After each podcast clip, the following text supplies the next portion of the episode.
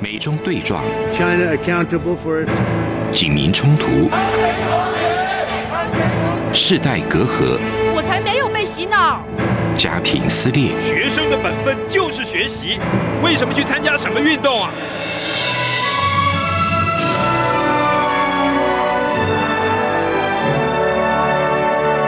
我们可以聊一聊吗？可以跟你说说话吗？我们聊聊好吗？我想好好跟你聊天。每周四晚上十点，由张明天跟大家聊聊天。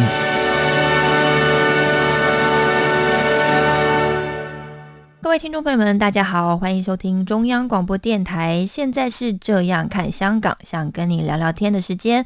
我是主持人张明天。检讨昨天，走好今天，才会有更美好的明天。我们上一集呢是针对台港两地的选举有一个对照式的讨论。那今天呢，我们想要从香港人的角度看台湾的民主，从这个角度跟台湾人去思考台湾的民主角度，我觉得不太一样。但是我们今天就是比较特别，是从香港人的角度来思考跟检讨台湾的民主。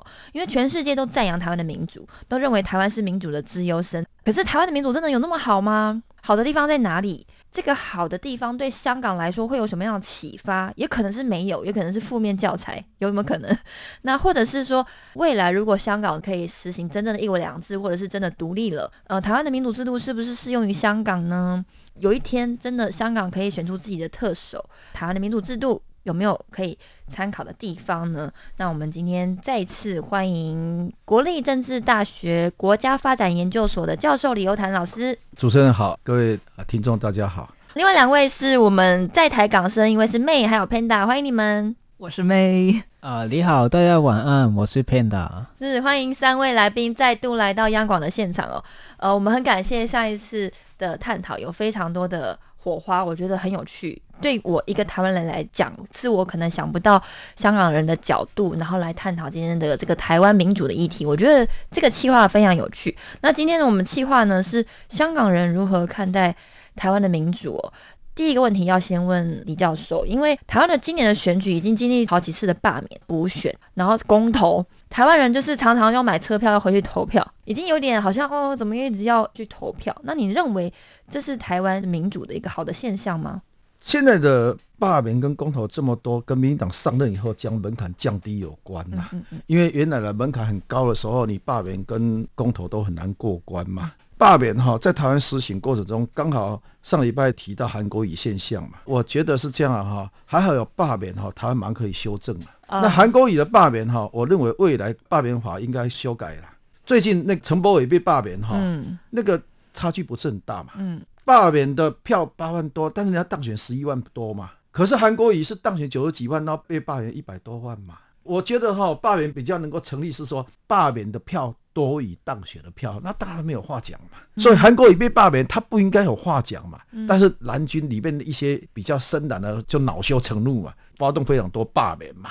元月九号有一个要补选，就是台中选区啊，一个还要罢免林长佐。那这一次公投以后，国民党操作这些事情哈、一定也会受到很大压力的。但是我回头讲回来，民主为什么选举最重要？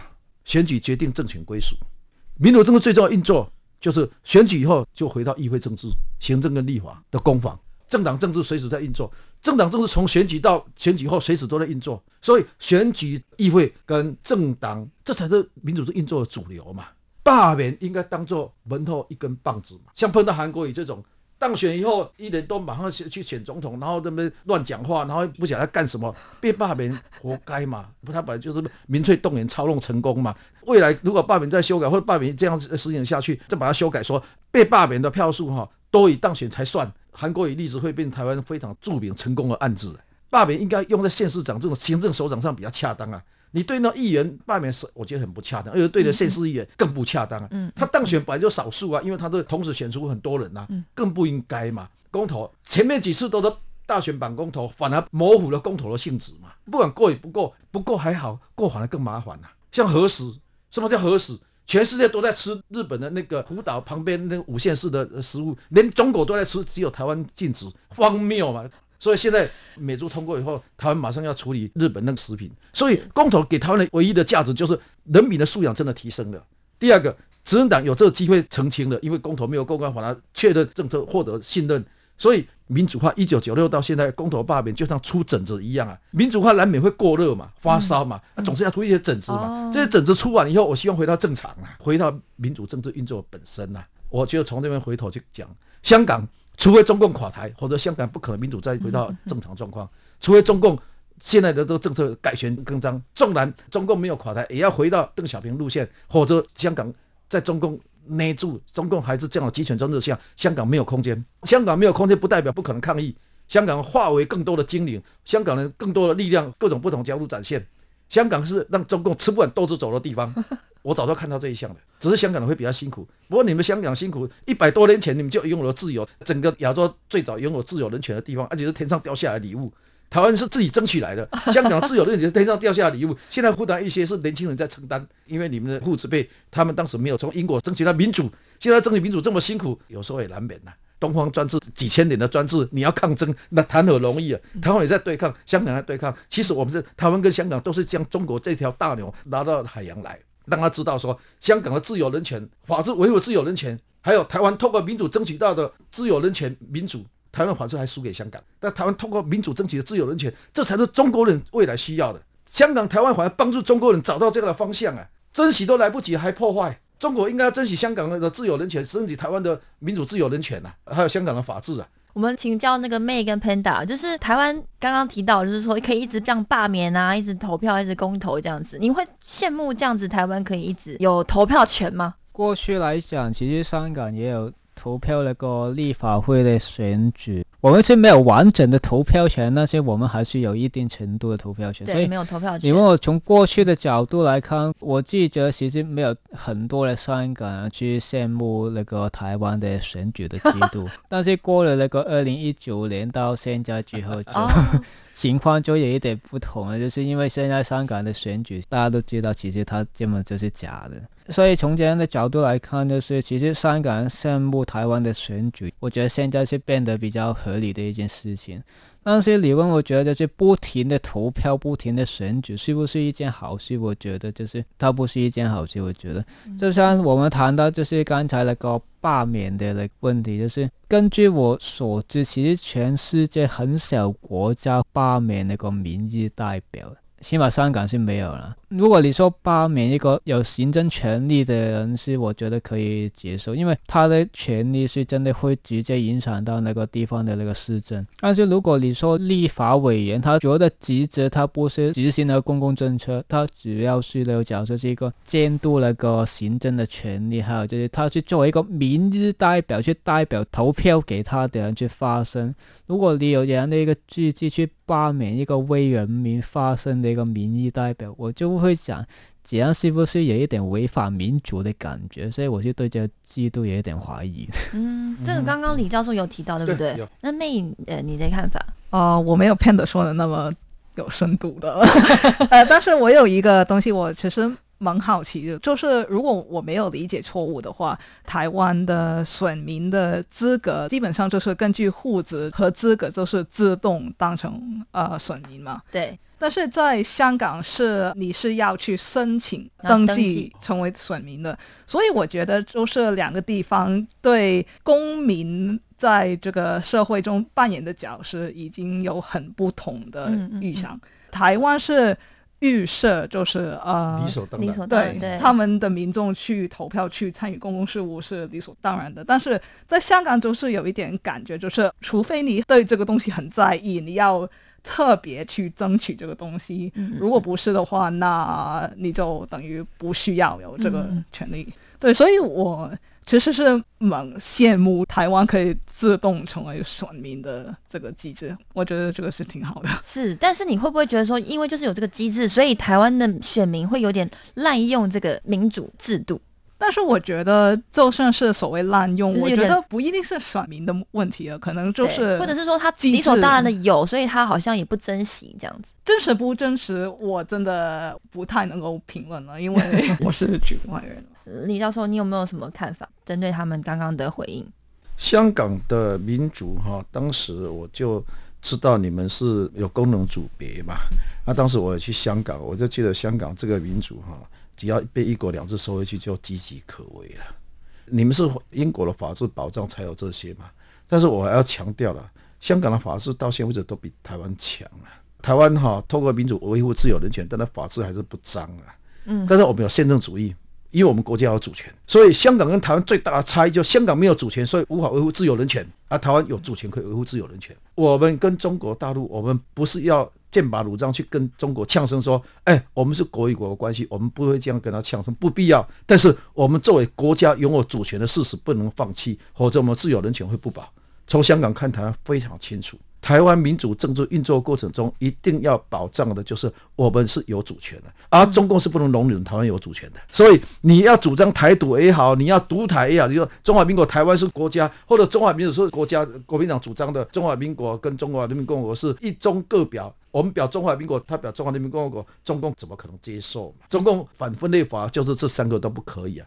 你要改国号为台湾共和国不可以，你要中华民国台湾现在的蔡英文总统所讲的，这是一个互不隶属的国家不可以。中华民国是主权独立国家，跟中华人民共和国这一中各表也不可以，反正都不可以。台湾的民主化过程中受到一个很大的一个压力，维系民主政治三个最重要的条件之一，叫做没有敌视民主的外部势力。啊，中共一直敌视台湾的民主外部势力，所以台湾维护民主维护也非常辛苦。我相信。绝大部分中国人还是站在台湾民主的这一边，只要他们有机会了解，我相信全世界的人也觉得他们站在台湾民主这一边，就像香港也是一样，都站在台湾民主这一边。所以我们讲说德不孤必有邻，那么可以反过来说，台湾因为实施民主政治，反而获得更多的朋友，包括美国，包括。欧洲包括日本、澳洲、纽西兰、加拿大，所有自由民主国家都是台湾的朋友。所以我认为中国何去何从？历史不断的敲中国人，一直问他们，到底中国需不需要民主化？你们认为民主会乱，但是你有没有想到民主不好？但是人类现在有没有找到比民主更好的制度？嗯，历史不断的敲他们啊，他们现在讲了一个全过程民主，根本笑掉那个大牙，那个全过程的不民主，党主不是民主。啊，所以今天在台湾哈，我们在民主过程中，我们不够完美，但是呢，民主政治有一个非常大的优点，它有一个纠错机制，有一个自我完善改善的可能，包括美国都这么说。所以，我们公投有问题，我们公投改善；我们罢免有问题，我们罢免改善；我们选举已经建立非常好，我们选举制度甚至比美国好；我们的自由程度已经第一等级，分数九十四分，高于美国八十二分。我们的网络自由全世界第五名，经济学人帮台湾评为全世界第十一名的民主国家。我们不满足，但是我们非常珍惜。我们希望香港早日继续回复拥有自由人权。我们更希望中国人拥有自由人权。是，谢谢李教授哦。虽然。台湾每次就是罢免公投，就是 又补选，好像有一点疲乏。但是每次的过程中，每个人都会去检讨、思考跟反思，说台湾应该要走向什么样更好、适合台湾的民主制度。所以呢，反过来说，台湾的民主制度其实也很脆弱。那我们先休息一下，下半场我们再来继续讨论。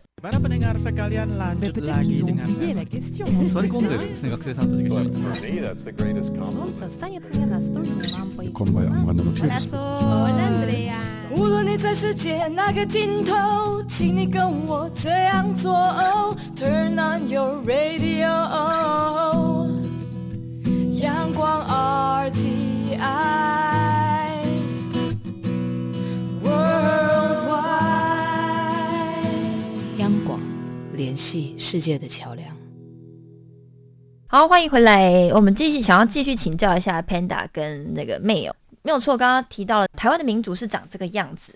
那你们从台湾的民主经验，你们对于香港民主的想象，你们常常在游行的时候喊口号说我要真普选，难道直接选出特首就是你们所想要的民主吗？妹可以来谈一下你的看法吗？那我觉得普选最基本的一个条件，就真的是每个人一人一票可以选特首，可以选直进的人。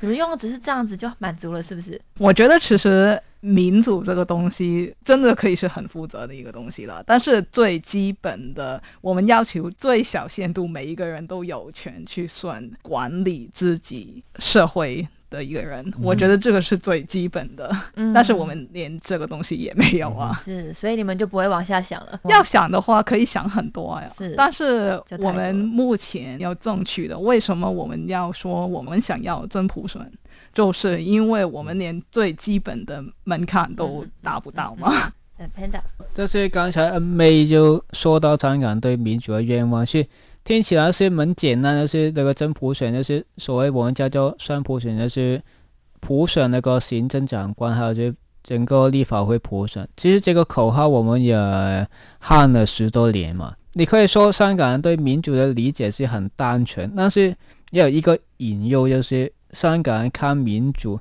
可能因为我们那个限制关系，所以我们对民主的想象其实是受到很大的限制。十多年过去了，我们还是基本上还是停留在双普选这个东西。嗯在双普选之上，怎么去建立一个具体的一个完备的一个民主体制？其实没有太多人去真的很详细的讨论，就觉得它是一个比较可惜的一个东西。但是还有就是有一个引诱我为形容，就是如果有一天香港突然真的可以普选了，这些打压香港的，然后中共政权就不见了，不管他什么理由不见，突然说哦可以普选了，大家都可以上普选了，大家就普选完之后，大家要做什么？其实大家可能也没有想过，我觉得就可能有一个危险的是，大家会陷进一个迷失的一个方向，这个可能是香港一个比较可惜的一个地方。再补充一点，最近几年我在台湾之后，我又在思考香港这个民主的问题，就是即使香港可以普选，但是它那个制度有没有可能稳定的维持？为什么我会有这样的疑问？就是有两个因素，一个是外部的因素，就是中国的因素。如果中国它还是一个不民主的一个国家，还有就是它还是对香港它还是有野心的话，香港人口太小，还有就是它太接近那个香港，而且香港的那国防的力量基本上是零呢。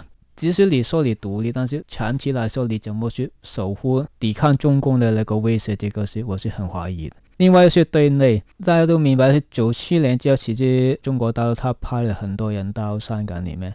我不敢说所有从大陆来香港的人都是共谍，但是你不能排除有相当的一部分，他其实是受中共控制的。如果你说香港突然你说民主化，这现在香港的数量也不是小，在这样的情况，他们会不会可能类似国民党的主张那些，可能会不会在你民主化，就要利用那个民主机制去可能推那个所谓红统的一个政策，反过来去威胁这个香港的那个民主制度？这个我是很怀疑的。对，我觉得刚刚 Panda 还有刚刚李教授一直不断提到的中共因素、因为其实，在港英时期，香港他们是没有民主的，可是他们好像对于真普选或争取民主制度的这个愿望没有那么强烈。中共因素让他们有了这样子的愿望，可是现在如果他们真的可以一人一票选香港特首，这个香港的环境就算是民主了吗？那个李教授你怎么看？没有自由，只有选举，那个民主是假的。很多威权专制国家都是打压自由，比如说新加坡，它有选举啊，新加坡没有被列入民主国家，嗯因为他打压反对党啊。俄罗斯连记者都打压啊，所以俄罗斯也不被列入民主国家啊。香港本来有自由人权啊，所以香港没有想到说还要维护自由人权啊，所以当然只争取普选啊。可是现在香港的自由人权都被打压了啊，只给你投票没有意义了。因为他后面打压，哪怕这一次纵然让你可以推出来，你可能不大敢去选呐、啊。这次他为什么不信任？因为他知道里面还有自由意志啊，候选人都帮你剥夺啊。反正中共就是一个能够偷抢骗就偷抢骗，如果不行，他用暴力嘛。他现在就是现出流氓的暴力的言行，就是整整个香港就把你砍掉嘛。所以我觉得香港，我个人认为，除非中共体制哈变化了。不既然马上民主化，至少要先回到邓小平原来讲，我真的一国两制啊。李教授，我诠释一下你刚刚的论点。您的意思是说，今天香港最重要的重点是共产党瓦解，而不是争取民主这件事情。纵然没有瓦解，也要回到真正的邓小平的一国两制的开放。真正的一国两制。对，我记得香港一国两制已经结束了嘛，但是中共还会强调说香港还是一国两制。因为他要吸引外商继续投资嘛。对对对，他都骗人的了，他都为了钱的，他只要钱。现在全世界应该都不相信，我们已经变成一个骂共大会了。最后一个问题要请教李教授，因为其实台湾的民主没有错，就是一直不断在深化。过程中，我们一直在检讨、在思考、在反思。香港他们也是在争取他们自己想要的民主，或者是用各种方式去努力，像你刚刚一直提到，他们在变成全世界的精灵。但是我们现在在台湾这块土地，然后台湾的民主是全世界羡慕的，也是被公认的自由身之一。但是台湾的民主还是很脆弱，那我们应该要如何保护它，然后或者是继续深化它这件事情，你有什么看法？刚才主持人讲说，台湾民主虽然已经是自由是模范生，但是呢还是很脆弱，因为主要是有中共因素，另外呢就文化因素。我刚才讲到说，呃，民主有三个缺一不可条件，民主理论大师罗伯特讲的。第一个，军队、警察、行政人员要完全接受民选领袖的领导；第二个，没有敌视民主的外部势力；第三个，民主文化的培养。台湾像我这一代的人，他是危险时代教育的，他的民主文化素养不够。那这个过程中呢，本来是民主是应该是竞争，就变成一种斗争。台湾的政党政治竞争太火太激烈，然后有些人他不习惯会有政党轮替这个事情，他以为会永远统治，诶，不习惯他不是统治者那一边。所以呢，这是一个适应学习的过程。民主政治一定会有政党轮替，除非你不想民主政治，或政党不可能永远执政。政党永远执政的民主政治是逻辑的矛盾，因为政党竞争嘛。所以第一个我谈到的是，中共压力之下，台湾民主文化的培养还要再深化公民教育、公民素养。第二个，参与不是越多越好。雅典时期，人民直接参政。三十万个人里面，两到四万公民直接参政。平常时期就参政，无所事事；战争时期变成军人。有人就评价政治肥大政，造成经济萎缩症，造成当时雅典很快就被灭亡，就是因为大部分都是从政治生活嘛，经济生活就没有兼顾到嘛。所以参与不是越多越好。台湾出了整治以后，回到选举竞争的本身，回到议会政治，回到政党政治，大家还是要一个共识。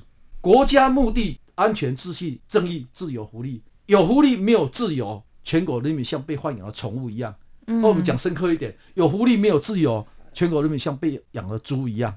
猪就是有福利没有自由。对，所以所有人应该具备这样一个价值观：我们一定要捍卫我们自由，因为我们一定要拥有主权。只要这一项没有改国号以前都在中华民国，我们不可能没有主权嘛。只要我们的政党政治建立在这个共同共识上面，就不会产生。像马英九当完总统，这个时候还要讲不自由的民主，或者这些朱立伦讲说民主独裁，或者说是公投已死。我觉得台湾的自由印证了台湾自由，因为他们讲这些话也不会出问题。而他当完总统或者他当党主席也可以讲这个话，啊，代表台湾是自由的社会。嗯，好，所以我觉得随便他讲的，反正人民有机会用自由意志选票表达了。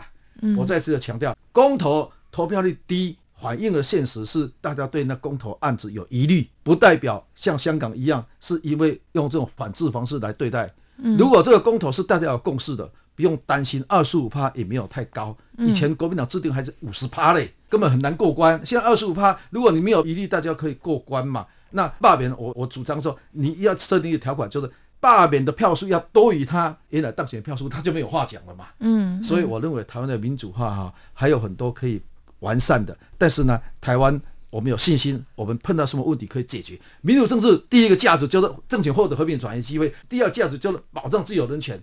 因为保障自由人权，所以问题有被和平改善的可能。我们有纠错机制，我们会自动改善，不会像中共这样累积所有问题，到最后大锅炉会爆炸。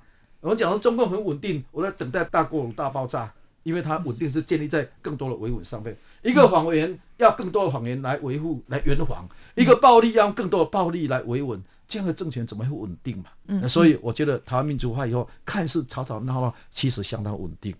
所以香港啊，两位朋友啊，你们从香港那时候看到台湾，到台湾来可能会有一些不一样的感受。节目的最后呢，因为其实我们刚刚一直不断提到的，就是中共的因素 存在，它不管是影响台湾的大选，或者是香港的现在的政治现况。最后的部分，是不是请大家说一下中共因素对于港台的影响？这是不是先请 Panda？中共因素的影响，如果我谈到了政治的部分的话，一开始就是那个特首，其实是表面上是那个所谓小圈子选举，但是就那个所谓的小圈子选举，其实也是中共背后就是有一个协调去决定哪一个人去可以当特首，这个是大家都知道的事实。然后又是谈到就是你说那个立法会那个选举，其实。从一九九七年就那个立法会从它诞生的那一刻起，实就是有中共的那个控制之下。九七年之前上港的选举是所谓的单一直单票制的一个制度，然后在制度之下民主派大胜之后，就是当时那个。中共就不服，就觉得这个制度要改，所以九七年之后香港的那个选举制度就从单一制单票制就改成那个比例代表制，其实就是希望去分化、去削弱那个民主派的凝聚力。所以其实从一开始他就是有中共的影子。然后后来就是那个选举也开始越来越多的，可能就是用不同的方法去渗透、收买不同的民主派的人。其实有很多的民主派的人，就是后来我们也发现他是叫投共，就是投到中共的那一边呢。就是很多都是民主派的人，他们的名字就太多，我就不说。所以其实可以说，香港的政治制度从他诞生一开始就是受到中共的渗透影响。除了那个政治方面的问题以外，我觉得中资也是一个很大的问题，因为其实大家都知道官商有勾结嘛，所以如果很多的厂商都是从中国来的，也会或多或少的影响官僚的一些政策之类的。中国不可能不影响台湾，台海不可能没有冲突，我们只能控制冲突。台湾的民主政治就提供给中国渗透最好的一个制度环境。但是台湾的民主制度也是抵抗中国对付台湾最好的模式，因为民主好像最能够团结人心。所以政党政治竞争过程中，我希望降低斗争的成分。民进党要扩大它的执政基础，尽量的广结善缘，尽量跟各阶层的多沟通。国民党要反思一个百年政党，到台湾一九四九执政到两千年的政党，它如何适应台湾民主化过程，做一点脚步的调整。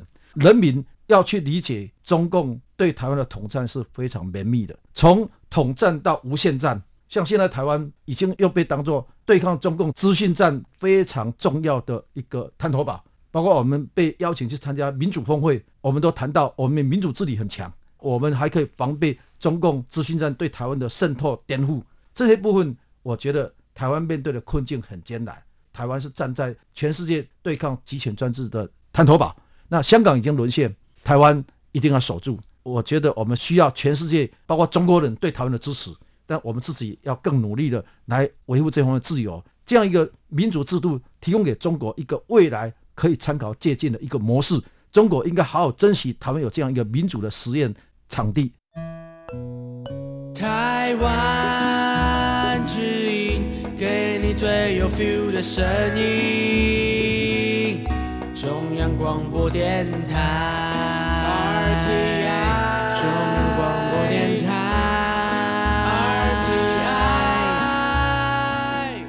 我们再次感谢三位来宾非常精彩的这个互动过程，然后让我们有不同角度来思考，说，哎，台湾的民主有什么样提升的地方？然后还有香港的现况，然后我们来反思现在我们应该要如何走向台湾更好的未来哦。那也感谢今天听众朋友们收听，那欢迎来信到我的 email，我的 email 是 tomorrow 三零九五 at gmail.com，t o m o r r o w 三零九五 at gmail 点 com，让我们下周同一时间再会，祝福大家有更美好的明天，拜拜。有人形容二零二零年是台湾的 Parkes 元年，使用手机可随时随地收听的形式，滋养了听觉，丰富了视野。而你也加入了 Parkes 的行列了吗？央广新闻部制播的众多精彩节目，陆续在各大 Parkes 平台上架。包括早安台湾、两岸 I N G、这样看中国、张振林时间、蔡明芳时间，还有这样看香港、舍之岂能藏乎？想跟你聊聊天，以及港式大排档节目，通通随点随听。欢迎透过 Sound 声浪平台搜寻央广节目名称，就可以收听到精彩的央广新闻节目。快拿起手机，让我们在 Parkes 平台相见。